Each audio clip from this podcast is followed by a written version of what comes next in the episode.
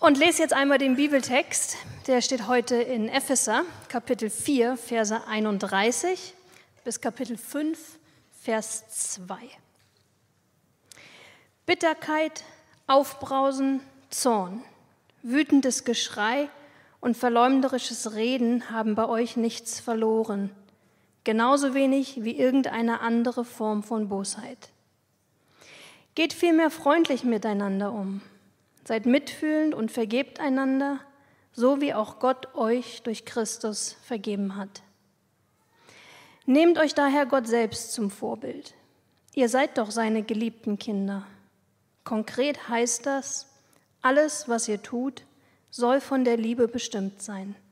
Denn auch Christus hat uns seine Liebe erwiesen und hat sein Leben für uns hingegeben wie eine Opfergabe, deren Duft vom Altar zu Gott aufsteigt und an, er, und an der er Freude hat. Amen.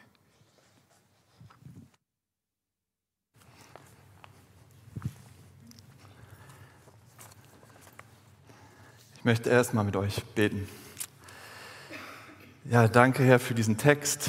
Danke für dieses Bild, was du uns gibst, für ein Miteinander, wie du dir das vorstellst.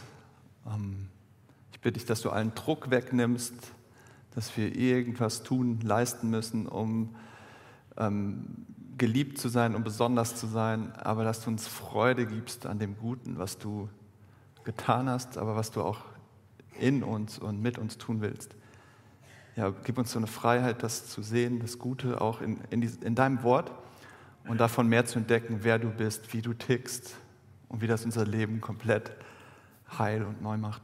Amen.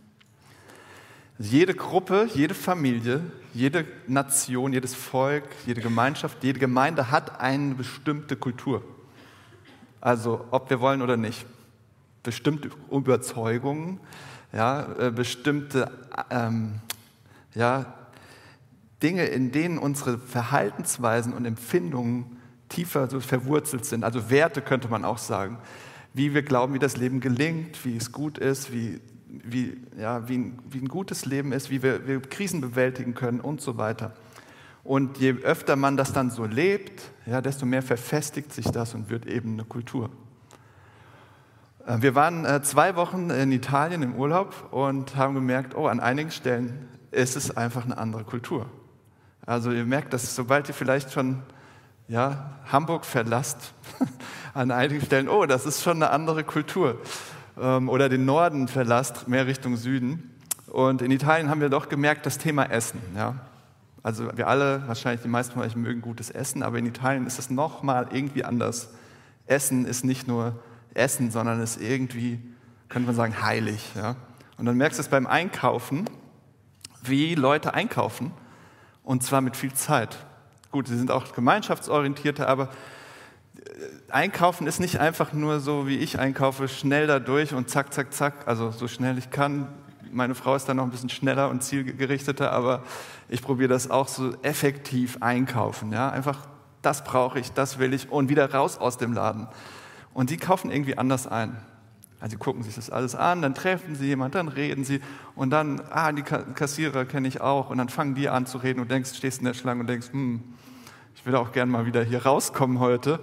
Also überall merkt man immer, oh, das ist doch irgendwie eine andere Kultur. Und wir sind jetzt in einer Serie, wo wir darüber reden, was für eine Kultur wollen wir im Hafen pflegen. Also ist ja klar, dass wir irgendeine Kultur haben, das ist manchmal auch gar nicht so genau, so leicht zu verstehen, weil wir natürlich unterschiedliche Gruppierungen haben und so weiter. Aber was ist so eine gemeinsame Richtung, wo wir sagen, das wollen wir einüben, das wollen wir pflegen? Und wir haben das genannt Kultur der Gnade, weil es eine Kultur ist, die davon geprägt sein soll, was wir mit Jesus Christus erfahren haben. Also die Gnade, die wir in ihm haben, dass es ein Geschenk ist, ähm, dass es, was er uns gibt, ja, aus, aus einer freien äh, dass er sein Leben hergegeben hat, dass, dass wir uns darüber ja, definieren, dass das unser Verhalten, unser Umgang miteinander verändert und zu einer Kultur wird. Und heute geht es um einen zentralen Aspekt dieser Kultur, und zwar Vergebung. Also im Zentrum, oder ich würde sagen wirklich ein Herzstück dieser Kultur der Gnade ist Vergebung, nicht wegzudenken. Ja, ähm, und wenn wir über Vergebung nachdenken, Für den einen ist es vielleicht gerade ein akutes Thema, für den anderen nicht so oder nicht so oben auf. Vergebung ist doch immer notwendig, wenn Menschen aufeinandertreffen. Ist einfach so. Wenn du eine Beziehung haben willst, die länger als fünf Minuten hält, Vergebung ist dafür wichtig. Ja? Und ähm, es gibt eine internationale Studie von einem Team von Wissenschaftlern der Harvard University, die ist relativ neu aus, den letzten, aus der letzten Zeit, aus dem letzten Jahr wirklich, äh, wurde zumindest veröffentlicht. Und ähm, da wird belegt, dass Vergebung sogar für uns persönlich, für unsere Gesundheit extrem wichtig ist. Also es wurden 4500 Leute befragt aus verschiedenen Kulturen, Ländern, Hongkong, Indonesien, Südafrika, Ukraine, Kolumbien, die beschädigt wurden, also die durch eine Person angegriffen wurden, also wo für die Vergebung, Vergebung ein Thema ist. Und die haben zwei Wochen lang an so einem Arbeitsheft gearbeitet, Aufgaben durchgearbeitet, wie, wie sie vergeben lernen können. Und ähm, sie hatten eine Vergleichsgruppe dann eben, Leute, die dieses Heft nicht zwei Wochen bearbeitet haben, die haben das Arbeitsheft noch nicht bekommen, sich noch nicht mit dem Thema beschäftigt. Und ähm, die Ergebnisse weisen eben darauf hin, ja, dass Symptome von Depressionen und Ängsten verglichen zu denen, die das Heft schon bearbeitet haben, größer sind bei denen, die sich noch nicht mit dem Thema Vergebung beschäftigt haben, noch keine Schritte gegangen sind. Und es gibt auch andere Studien dazu, die das auch belegen. Das ist jetzt kein Beweis, vielleicht für den einen oder anderen, aber die Hinweise sind doch sehr groß, wie wichtig Vergebung für unser Leben ist, wie zentral. Und äh, Professor Tyler van der Wiel, der Leiter der Studie, sagt in einem Gespräch mit der New York Times am 28. April in diesem Jahr, Vergebung ist nicht das Aushalten einer Tat, einfach nur das zu dulden. Es ist auch kein Verzicht auf Gerechtigkeit, sondern ein Austausch von zwei gegensätzlichen Haltungen. Und zwar diese beiden Haltungen sind, ich gebe auf, dem anderen Böses zu wollen, also Rache oder ne, dass der andere, der mir geschadet hat, auch Schaden bekommt. Ich gebe das auf und dafür kommt die Haltung, dem anderen Gutes zu wünschen. Also es ist nicht nur das Dulden von äh, Aushalten, Dulden von Schwierigkeiten oder von Schaden. Es ist auch kein Verzicht auf Gerechtigkeit, sondern dieser Austausch von zwei gegensätzlichen Haltungen. Und dann sagt er eben noch was Interessantes, in der Gesellschaft, die sich zunehmend polarisiert und Feindseligkeit wächst, ist die Bereitschaft zur Vergebung möglicherweise sehr wichtig. So reden Wissenschaftler, ne? möglicherweise. Ähm, aber ich denke, man kann auch sagen, wenn wir uns umschauen, nicht nur jetzt da draußen, sondern auch bei uns in Freundschaften, Familien, Gemeinde, Vergebung ist zentral, ist wichtig. Und die Frage ist doch, wie können wir so eine Gemeinschaft kultivieren, werden, sein, die das lebt? Also die nicht nur sagt, ja, das haben wir irgendwo in unserem Portfolio, das, das steht da in der Bibel, sondern das ist verankert in unseren Gewohnheiten, in unserem Miteinander. Und dafür haben wir Gottes Wort da uns immer wieder äh, ja, zu überlegen, wie kommt das in unser Leben rein, wie spricht da Gott in unser Leben und es lehrt uns in diesem Text. Aber ich habe mal drei Gedanken aus diesem Text rausgesucht, aus diesem 2000 Jahre alten Text. Und das ist das erste, der Gedanke ist es notwendig, also Notwendigkeit von Vergebung. Das zweite ist, der zweite Gedanke, die Kosten sehen. Und das dritte ist praktisch, also wie können wir es praktisch angehen. Also Notwendigkeit von Vergebung. Erster Gedanke. Paulus schreibt diese Zeilen nicht irgendwie ins Abstrakte, sondern in eine konkrete Situation, Mitte des ersten Jahrhunderts, an christliche Gemeinde im antiken Ephesus. Wo ist Ephesus? Im heutigen Gebiet der Türkei. Damals war das eine römische Provinz, Kleinasien, eine der größten Städte äh, im ganzen römischen Reich, sehr einflussreich. Und heute könnt ihr die Ruinen von Ephesus 70 Kilometer südlich von Izmir begutachten. Habe schon von einigen gehört, die da waren und die es sehr beeindruckend fanden, einfach auf diesem Boden zu stehen, äh, wo, all diese Dinge passiert sind oder wo Leute saßen und diesen Brief gelesen haben äh, von Paulus. Und Paulus schreibt an diese Gemeinden oder an diese Gemeinde in Ephesus interessanterweise ganz viele Dinge, die sie schon wissen. Also wenn ihr den Brief lest, dann er haut da so viele Grundlagen am Anfang rein, was Christsein ist, dass man denkt, warum schreibt er das denn alles? Die glauben doch schon an Jesus. Und er schreibt die ganze Zeit, was es bedeutet, an Jesus zu glauben. Und er nutzt oft dieses Wort, in ihm zu sein. Also verbunden mit Jesus zu sein, so eng, dass man sagen würde, man ist nicht nur neben ihm und lebt nicht nur mit ihm, sondern ist sozusagen in ihm. Und an einer Stelle betet er für die Gemeinde und sagt, es ist im Prinzip eine wachsende Erkenntnis, wenn du Christ wirst, dass du in der Liebe von Jesus verwurzelt bist, also wie rein verwachsen. Ja? Und das, letztlich ist das, das Schlagwort nicht nur Glauben an ein Objekt, sondern der Glaube an Jesus verbindet dich auf eine Art und Weise mit ihm, dass du an ihm partizipierst. Das ist ein verrückter Gedanke, ist ein Mysterium, aber dass du Teil hast an dem lebendigen Sohn Gottes, an ihm, wer er ist und an dem, was er erreicht hat, was er bewirkt hat durch seinen Tod, Befreiung von allem Bösen, von aller Schuld, an seiner Sohnschaft, dass du so wie er, weil du in ihm bist, Kind Gottes bist, genau wie er. Und er, und also das, er, er malt das in den schillerndsten Farben. Und dass du Teil hast an seiner Auferstehung. Das heißt, du hast dieses Leben der Auferstehung in Jesus hast du die Auferstehung und ist sie deine Realität und bist du neu geschaffen schon, auch wenn du jetzt noch hier in dem alten Körper lebst. Also es ist äh, sehr, sehr eigentlich so beschreibt er, was Glauben ist, aber es ist im Prinzip, okay, kaut, kaut da mal darauf rum, was ihr eigentlich glaubt, was diese Partizipation, Anteilhabe an Jesus bedeutet. Und dann kommt er zu diesem Punkt, dass er sagt, es ist sehr konkret. Es verändert euer ganzes Verhalten. Es ist wie eine Garderobe auszuziehen, eine Kleidung und eine ganz andere Kleidung anzuziehen. Und nicht, dass ihr es falsch versteht. Es geht nicht um eine Verhaltensoptimierung. Ja, nach äußer, äußerlich soll das schön aussehen.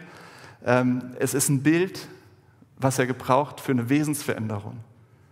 Na, wo es nicht um Optimierung geht, nicht um Verhaltensanpassung, sondern was er eigentlich da sagt ist, Vers 31, wenn wir das nochmal lesen, Bitterkeit, Aufbrausen, Zorn, wütendes Geschrei, verleumderisches Reden. Er redet übrigens über die Gemeinde von Jesus. Ich weiß nicht, ob euch das aufgefallen ist. Gibt es auch andere schöne Stellen? Letzte Woche haben wir auch eine gelesen. Äh, fresst euch nicht auf und so weiter. Also das muss man Christen auch wohl öfter mal sagen. Das hat bei euch übrigens nichts verloren. Ähm, er sagt im Prinzip, weil ihr jetzt in Jesus seid, passt es gar nicht mehr zu eurem neuen Wesen. Es ist gar nicht mehr eure wirkliche Identität. Hört auf, lasst das. Ihr seid doch schon in Jesus neu. Ihr seid doch schon neu geworden. Und das Konzept, was hier drin steckt, wenn, wenn wir sagen, ja, neu, aber wir verhalten uns doch noch so. Wieso, wieso, wieso? Wisst ihr, welches Konzept da drin steckt, was Paulus ganz selbstverständlich hat, dass Jesus gepredigt hat? Kehrt um, denn das Reich Gottes ist da. Kehrt um, denn in mir bricht das Neue, die Neue, das alles Neue an, was Gott, wie Gott sich alles schon immer gedacht hat. Mit Jesus. Und kehrt um ist nicht nur einmal, wenn du Christ wirst, Bekehrung, okay, ich glaube jetzt an Jesus und lass mein altes Leben hinter mir, sondern kehrt um ist die ganze Zeit, jeden Tag ein Wort, was euer Leben ausmacht, wenn ihr Christen seid. Kehrt um von diesem alten zu diesem Anteil nehmen, an Anteil haben an Jesus und diesem neuen Leben und so auch zu leben. Und Paulus macht es eben sehr praktisch und ähm, sagt, das ist jetzt gefragt in eurem Umgang miteinander. Und wie gesagt, er schreibt das nicht an die Heiden, also damals die an Zeus, Zeus angebetet haben und die römisch-griechischen Götter und so weiter, sondern er schreibt es an die Christen, dass sie umkehren sollen, weiter umkehren sollen. Dass es für sie das Normale im Prinzip ist, ihr Leben weiter verändern zu lassen. Warum? Ja, weil nur so eine Kultur der Gnade entsteht. Wenn man da auch das lebt und einübt und auch so miteinander umgeht, weil sonst die Kultur des einander Schadens und Auffressens und Kaputtmachens weiter existiert. Also die Bibel ist realistisch. Paulus ist realistisch. Er sagt, ihr müsst schon auch danach leben, sonst verändert sich auch euer Umgang nicht miteinander. Und ähm, was heißt das jetzt für Vergebung? Es ist erstmal ein ganz praktischer Gedanke. Bitterkeit, Aufbrausen, Zorn, wütendes Geschrei, verleumderisches Reden sind Hinweise, wo ihr noch nicht das lebt, wo ihr noch nicht neu geworden seid, also wo ihr nicht, wo ihr neu wieder Umkehr braucht. Die sollten euch ein Warnsignal sein. Also, wenn ich diese Sachen in mir sehe, oder was weiß ich, den Zorn die ganze Zeit unterdrücke, um nicht laut zu schreien, aber der ist, der brodelt in mir. Oder ähm, wenn ich merke, mein Herz wird langsam irgendwie hart gegenüber dieser Gruppe, gegenüber jener Person, gegenüber irgendwelchen Leuten, mit denen ich gar nichts zu tun habe, aber vielleicht die viel Verantwortung haben, Vorgesetzte, äh, Politik, was auch immer. Ja?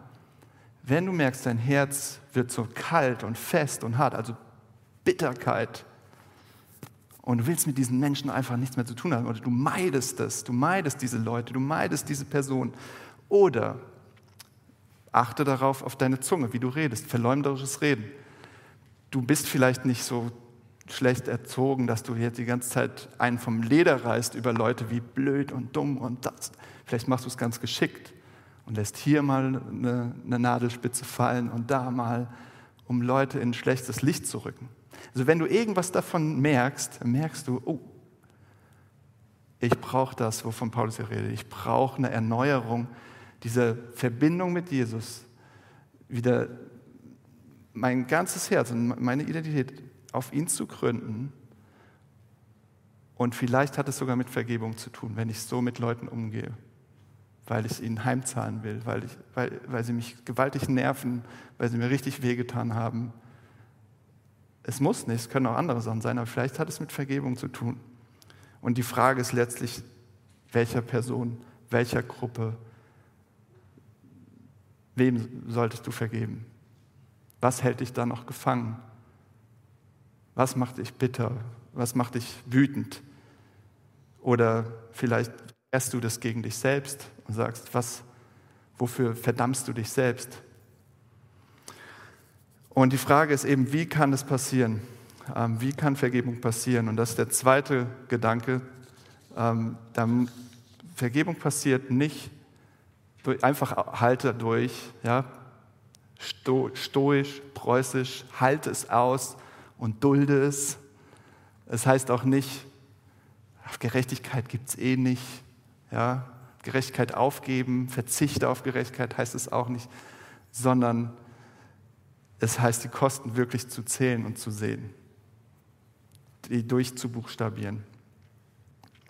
Paulus spricht über eine Gemeinschaft in diesem Text, die von der ständigen Erfahrung der Vergebung geformt wird. Also nicht nur von der Vergebung untereinander, sondern letztlich von der Vergebung zu äh, Gott uns gegenüber. Er sagt, das geht vielmehr freundlich miteinander um, seid mitfühlend und vergebt einander, so wie auch Gott euch durch Christus vergeben hat. Und das kommt hier mal so in einem Nachsatz, so wie auch Gott euch durch Christus vergeben hat. Aber letztlich bezieht er sich auf die ganzen ersten Kapitel seines Briefes das hat mit dem zu tun, wie Gott mit euch umgeht, wer ihr in Jesus seid, was ihr durch ihn bekommen habt, dass ihr durch ihn eben schon neu seid, dass er der bestimmende Faktor für euren Umgang miteinander ist, für eure Kultur im Umgang. Und dann weiter Kapitel 5, Vers 2, konkret heißt das, alles, was ihr tut, soll von der Liebe bestimmt sein. Da waren wir letzte Woche. Diese Kultur der Gnade ist letztlich von der Liebe bestimmt, wie Gott uns liebt und wie wir dann einander lieben sollen. Denn auch Christus hat uns seine Liebe erwiesen und hat sein Leben für uns hingegeben, wie eine Opfergabe, deren Duft vom Altar zu Gott aufsteigt und an der er Freude hat. Seht ihr, was Paulus hier macht? Vielleicht habt ihr diese Verse schon öfter gehört und denkt, wie jetzt Gott zum Vorbild ne-, nehmen? Ehrlich? Dann kann ich ja gleich einpacken. Schaffe ich auch eh nicht. Aber was er macht ist, er sagt nicht einfach nur, jetzt reißt euch mal zusammen. So was mir oft passiert zu Hause. Reißt euch mal zusammen, benehmt euch mal. Macht es richtig. Könnt ihr mal einfach euch nicht so behandeln, sondern Vergebung. So. Könnt ihr einfach mal vergeben. Er macht das nicht, sondern er, er, er lenkt ihren Blick auf was viel Größeres. Sozusagen was, was sie bewundern können. Er lenkt ihren Blick direkt auf Gott wie in dem Zentrum seines Wesens Vergebung pulsiert und gelebt wird, wie er Vergebung ist. Das ist so was anderes, wie er daran geht, pädagogisch gesehen. Er, er weckt ihre Herzen, sagen, Gott, anzu, Gott zu sehen, Gott anzubeten, auf ihn zu schauen, wie er mit uns umgeht, wie er liebt. Ähm, das ist ein bisschen wie ein kleiner Junge, der seinen Papa noch so verehrt. Also wenn, wenn Jungs klein sind, dann ist Papa für sie der Held. Ja, der kann alles. Der repariert, der macht das, der, ne, der ist stark, der kann mich hochheben. Boah, Papa, so. Und ähm, beim einen meiner Jungs war das so, dass er gesagt hat, wenn was kaputt gegangen ist, hat er gesagt, wer kann das paparieren? Also er hat das sozusagen integriert in ein Wort. Papa reparieren. Papa macht alles wieder ganz. Konnte ich zwar nicht, das ist aber ganz schön, dass, dass man trotzdem diese Bewunderung bekommt, aber konnte ich nicht. Aber bei Gott ist es tatsächlich so, ihn zu bewundern. Er kann so mit Vergebung umgehen, wie es sein soll wie es heil wäre für die ganze Menschheit, Menschheit und für uns. Das ist, so ist Gott. Er ist so vergeben. Der, der den allerhöchsten Maßstab hat, der heilig ist, der Herr der Herrscher, der König der Könige, der Schöpfer aller Dinge, mit den allerhöchsten Ansprüchen, er geht tatsächlich so vergebend mit uns um, wie wir das uns nie verdienen könnten. Und er schreibt, Paulus schreibt es eben nicht einfach so, sondern weil es notwendig war, weil es in der Gemeinde notwendig war. Ähm, die Frage ist, wie können wir das verstehen, wie, wie Gott vergibt? Und ich glaube, damit hängt eine unliebsame Nachricht zusammen, dass wir Vergebung wirklich brauchen. Also, dass es nicht einfach nur so ein schöner Ausdruck ist, sondern wenn wir in die Bibel schauen, wenn wir sehen, was hier steht, dass Jesus eine Opfergabe seines Lebens, warum ist sowas nötig, ja, dieses Blut opfern, so grausam? Und ich glaube, das kann man nur annehmen und glauben und sagen, ja, diese Vergebung von Gott, Gott ist wirklich so, wenn man auch sieht, wie verloren, wenn du siehst, wie verloren du bist. Ja, also die Bibel sagt, durch und durch Sünder, wie ich meistens nicht so mit Menschen umgehe, zum Beispiel nicht so freundlich, nicht so vergebend, wenn ich wirklich die Tiefe meiner Verlorenheit so sehe. Und vielleicht fällt euch das schwer und ihr sagt, ich habe niemanden umgebracht. Ja? Warum soll ich so viel Vergebung brauchen, dass der Sohn Gottes sein Leben opfert? Das ist doch boah, so, das kann ich, das, da hängst du mich jetzt ab. Ja? Oder wie kann ich das verstehen? Und eine Sache ist, ich glaube, wir werden es nie ganz mit dem Kopf verstehen. Es ist ein lebenslanger Prozess zu sehen, wie, wie tief das steckt und wie tief das Problem ist und wie viel Vergebung ich wirklich brauche, mehr davon zu sehen. Aber es gibt manche Beschreibungen, die, die vielleicht dabei helfen können. Und ich finde, eine habe ich gefunden, äh, die möchte ich mit euch teilen. Ich denke, vielleicht lässt die einen das so ein bisschen nachempfinden. Das ist eine Illustration, eine Veranschaulichung. Also stell dir eine Mutter vor. Vielleicht bist du Mutter oder du erinnerst dich an deine Mutter. Stell dir eine Mutter vor, die für ihr Kind im Prinzip ihr altes Leben aufgibt. Also schon in der Schwangerschaft. Das Kind neun Monate in sich trägt, der Körper sich verformt, ja, ähm, Gewichtszunahme, Schwierigkeiten, Übelkeit, Schmerzen, nachts aufwachen wegen dem Rücken und also damit geht es ja alles erst los. Die Geburt, die Schmerzen, das wach aufgeweckt werden, nachts ähm, so ohne Kräfte irgendwie trotzdem das Kind versorgen, stillen, Windeln we wechseln, all das trösten, tragen, versorgen, geben, geben, geben, geben, geben, geben. Und dann irgendwann kommt das Kind und sagt, du bist blöd. Und irgendwann versuchst das Kind zu erziehen und das kommt der Gegenwind und dann diese Kämpfe und oh, die Nerven. Und, aber ein, diese Mutter macht weiter und liebt das Kind und erzieht es in Strenge, aber in Liebe und weiter, weiter, weiter, weiter und gibt und gibt und gibt und lässt sich anschreien, hält es alles aus, liebt weiter. Und dann sagt das Kind am 18. Geburtstag, tschüss, du bist eine schreckliche Mutter, ich hasse dich. Ja und ist weg. Nicht nur ein Jahr, nicht nur zwei Jahre, 20 Jahre. Was für ein Schmerz. Ja, was für ein Schmerz. Ist, ich, äh, kann es vielleicht, wenn man nur eine Idee hat, was die Kosten sind, die da entstehen an Schmerzen, an ja, diese Undankbarkeit, dieses, ja. Und ich glaube, es ist nur so ein kleiner Hauch, eine kleine Idee davon, wie wir mit Gott umgehen.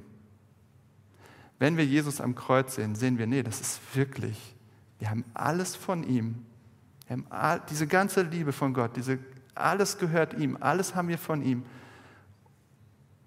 Und wir kennen ihm den Rücken und sagen, Gott, weißt du was, du hast keine Ahnung. Ich weiß, ich weiß, wo es lang geht. Ja. Und ich gehe jetzt hier los. Und also, und umso schöner, also wenn ihr euch das vorstellt, nach, ja, nach 20 Jahren kommt dieses Kind und versteht, was es getan hat. Und sieht, es fällt ihm die Schupp von den Augen und sieht, das habe ich verursacht, diesen Schmerz. Und dann sagt die Mutter, komm in meine Arme, du bist und bleibst mein Kind. Was muss das, was muss das auslösen? Was für eine Freude, was für eine Dankbarkeit, was so unverdient, oder?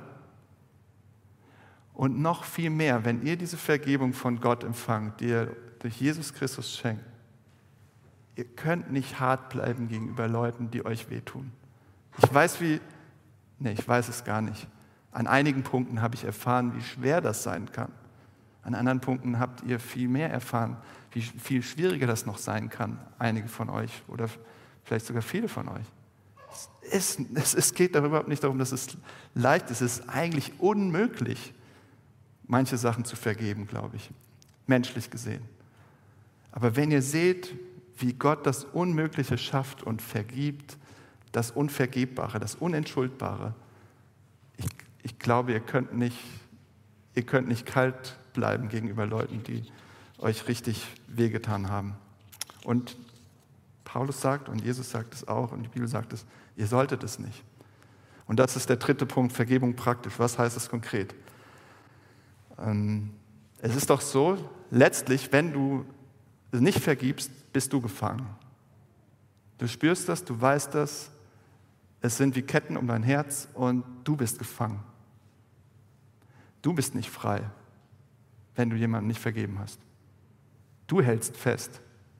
Du willst, dass, du willst, dass die anderen bezahlen müssen. Also du willst da noch Wiedergutmachung. Und versteht es nicht falsch. Es geht nicht darum, dass Gerechtigkeit unwichtig ist. Gerechtigkeit ist wichtig. Wenn euch jemand sträflich was angetan hat, also eine Straftat, zeigt diese Person an. Wenn ihr der Überzeugung seid, das ist eine Straftat, dann ist wahrscheinlich oder vielleicht also es geht nicht darum, Gerechtigkeit abzulehnen. Es geht aber darum, diese, diesen Schmerz und diese Kosten, die eine Person verursacht hat, die im Prinzip selbst zu tragen. Und das ist brutal, weil das ist letztlich das, was Gott macht, die Kosten selbst zu übernehmen. Und das ist, ähm, das, das ist eigentlich übermenschlich, das zu tun, so zu vergeben. Also Vergebung ist, glaube ich, unendlich schwer und es kann in manchen Fällen auch ein lebenslanger Prozess sein, der einfach nicht aufhört, wo ihr merkt, ich muss es immer wieder angehen. Jetzt höre ich vielleicht das Thema, ich denke an diese Person, ich habe schon vergeben, aber da ist noch mehr. Ich muss wieder, ich, ich, ich muss es wieder loslassen, ja. Aber denkt nicht, ihr müsst die Helden sein. Guckt auf den, der wirklich übermäßig vergeben hat und lasst das in euer Herz rein, wie er mit euch umgeht, wenn es darum geht, anderen zu vergeben. Also was kann ein guter erster Schritt sein, zu vergeben? In diesem Arbeitsbuch der Harvard-Studie stehen im Prinzip einige Sachen, die sehr gut mit der Bibel übereinstimmen. Das ist sehr interessant. Praktische Schritte, die hilfreich sind. Erstens, erinnere dich an die Kosten. Da steht nicht, verdränge das, was passiert ist, sondern zähl das auf, schreib das auf. Was wurde beschädigt? Was hat das in deinem Leben verursacht? Wie krass, was hat es für Auswirkungen? Schreib es auf, erzähl es Leuten. Also schieb die Kosten nicht weg, sondern erinnere dich und vergegenwärtige dir die Kosten. Sprich darüber, zähl sie auf. Das ist ein Schritt für, zu Vergebung, nicht gegen Vergebung. Das Zweite ist, frag dich selbst, und das ist das Schwierigere, glaube ich, noch schwieriger, wo bin ich gar nicht so anders als die Person, die mir geschadet hat? Und ich weiß, in einigen Fällen ist das echt schwer, wenn das zum Beispiel Straftaten waren oder wirklich schlimmes Schädigen, schlimme, schlimme Sachen. Aber trotzdem, ich weiß, das ist eine schwere Frage, aber das ist auch, auch in dieser Übung. Wo merke ich, ich habe dasselbe Potenzial, ich bin aus demselben Stoff gemacht. Ich habe auch Menschen schon krass wehgetan. Also wo merke ich die Ähnlichkeit, dass der andere jetzt kein Teufel ist und ich ein Engel, sondern wo sitzen wir auch im selben Boot? Schwerer Punkt, aber das auch durchzuarbeiten und zu sehen, wo ist die Ähnlichkeit zwischen mir und dem anderen? Wo brauche ich eben auch unermesslich viel Vergebung? Und ich glaube, das Wichtigste ist für, für jemanden, der an Gott glaubt, für einen Christen, bete für diese Person. Egal wie sehr es dir widerstrebt. Oder für diese Gruppe. Bete, weil es einfach dein Herz und deine Sicht verändert, weil du mehr, je mehr, und ich glaube daran, Konsistenz betest, siehst du diese Person durch Gottes Vergebung. Nicht, dass die Person das angenommen hat unbedingt oder dass ihr ein klärendes Gespräch habt. Das kann man nicht erzwingen. Versöhnung wissen wir nicht, ob das dann passiert, aber du kannst beten und diese Person mehr und mehr, sage ich mal, über Gott sehen, äh, in seinem Licht sehen. Und ich glaube, das ist der Schritt für Christen, der logische Schritt, dass auch ein Herz bereit wird zu vergeben. Und ähm, wie schön wäre das, wenn das so ist, wie wenn ich Italiener sehe. Wir haben Italiener in Doc und denke, für den ist Essen einfach, wenn der was zu essen mitbringt, das schmeckt. Ja? Und für den ist Essen einfach heilig. Wie schön wäre das, wenn, wenn Leute mit uns, mit dem Hafen hier in Berührung kommen und merken, krass, die meinen das ernst mit dieser Vergebung. Das ist denen heilig. Auch wenn es richtig schwer ist. Die leben, die atmen das mit aller Schwäche, die da drin steckt, mit allem, wo wir in Prozessen auf dem Weg sind. Und sie schmecken so eine Kultur der Gnade, die von, nicht weil wir das können, sondern die letztlich Jesus zeigt, weil es von ihm kommt. Wir wollen uns jetzt eine Zeit nehmen, wo wir das zusammen ähm, ja, als, als, als Kollektiv, als Gemeinschaft uns auf diesen Gott ausrichten, ähm, der Vergebung im tiefsten Wesen seines Seins verankert hat. Wir wollen ihn dafür anbeten, wer er ist. Ihr könnt gerne nach vorne kommen, äh, liebe Musiker, die uns darin anleiten, Gott anzubeten, zu loben oder auch eben die Lieder zu hören und zu reflektieren, wenn ihr das braucht für euch jetzt in der Zeit. Aber die Lieder sind letztlich ein Ausdruck dafür, Gott wirklich dazu bewundern und das, was Paulus macht, uns Gott vor Augen zu malen, wie er ist, damit das unsere Motivation wird für Veränderung, für, auch für Vergebung und nicht unsere eigenen Möglichkeiten, unsere eigene Kraft. Und heute beginnt ein neuer Dienst hier im Hafen, ein neuer Arbeitsbereich und das ist äh, Gebet und Segnung im Gottesdienst. Ihr könnt heute, wenn ihr vielleicht einen Neuanfang habt, Irgendwas, wo ihr sagt, oh, da brauche ich echt Beistand, ja, Kraft, Segen von Gott. Ihr könnt für euch beten lassen. Ihr könnt euch auch einfach so, wenn ihr kein Anliegen habt, einfach Gutes von Gott zusprechen lassen, segnen lassen. Gute Gedanken von Gott. Es ist kein Gespräch, es ist ein Gebet. Also ihr sagt, bete bitte dafür und dann betet jemand für euch. Heute sind es Tina Kösling und Henning Hoffmann, hinten aus, aus von, aus der Sicht von hier vorne rechts, also wenn ihr die Treppe hochgeht, ähm, von euch aus gesehen links hinten, die Treppe hochgeht, da sitzen die beiden. Und wenn ihr nicht mobil seid, könnt ihr zu Hanne Hase gehen, hinten am Eingang. Die hilft euch dann weiter. Ähm, also wenn ihr die Treppen nicht hochkommt, wenn das nicht möglich ist. Aber nehmt das doch gerne in Anspruch. Also für was auch immer. Vielleicht für eine Situation, wo Vergebung notwendig ist. Vielleicht, weil ihr merkt, wie viel weil ihr neu seht, kann ich wirklich glauben, dass Gott mir vergibt? Vielleicht, weil ihr neu seine Vergebung annehmen wollt. Oder vielleicht, weil ihr einen Neuanfang mit Gott machen wollt. Nutzt das, Menschen gerne für euch, mit euch beten. Und äh, das könnt ihr während der ja, nächsten drei Lieder gerne in Anspruch nehmen. Und ich möchte jetzt nochmal zum Einstieg in diese Zeit auch beten. Ja, danke Gott, dass du so bist, ähm, dass du nicht nur gerecht bist und heilig und unfassbar herrlich und schön und ewig und allmächtig, sondern dass du auch Vergebung ja nicht nur im Wesen, im Herzen, im Zentrum deines Wesens bist, sondern das ausübst Jesus, danke, dass du gekommen bist, dein Leben herzugeben, damit das möglich ist, dass du diese ganzen Kosten, die entstanden sind, zwischen uns und Gott, weil wir so mit ihm umgegangen sind, weil wir ihn abgelehnt haben. Jesus, danke, dass du sie alle getragen hast, damit wir durch dich, in dir heil werden, neu werden, vergebungsbereit werden und Selbstvergebung bekommen und frei sind, zu lieben. Ja, wir schauen auf dich, Gott, und beten dich an, weil du wunderbar bist, weil du das Leben selbst bist, weil du Anfang bist und das Ziel von allem. Amen.